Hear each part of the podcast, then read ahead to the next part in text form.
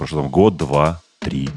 Неужели я все еще журналист в изгнании? Нам не стоит очень сильно проецировать прошлое на настоящее, потому что мы рискуем упустить реальность исторических процессов, которые сейчас происходят.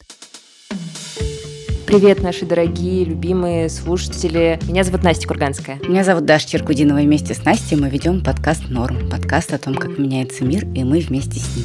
Я надеюсь, вы его слушали. Мы ведем его шестой год уже. И вот на шестой год мы с Дашей решили, что мы хотим запустить спин подкаста «Норм». И теперь в «Норме» мы будем разговаривать только про ментальное здоровье, отношения людей и прочие приятные вещи, а какие-то, знаете, такие более серьезные разговоры мы перенесем в наш новый подкаст.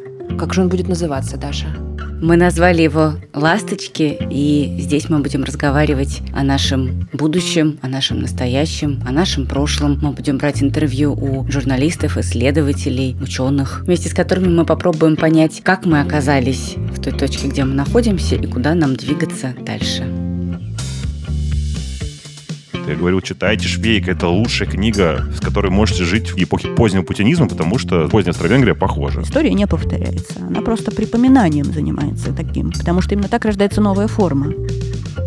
Слушайте первых ласточек в начале марта. И подписывайтесь на нас в Apple подкастах, в Яндекс Музыке, в Google подкастах, ну, в общем, везде, где вы слушаете подкасты. Мы снова будем с вами надолго.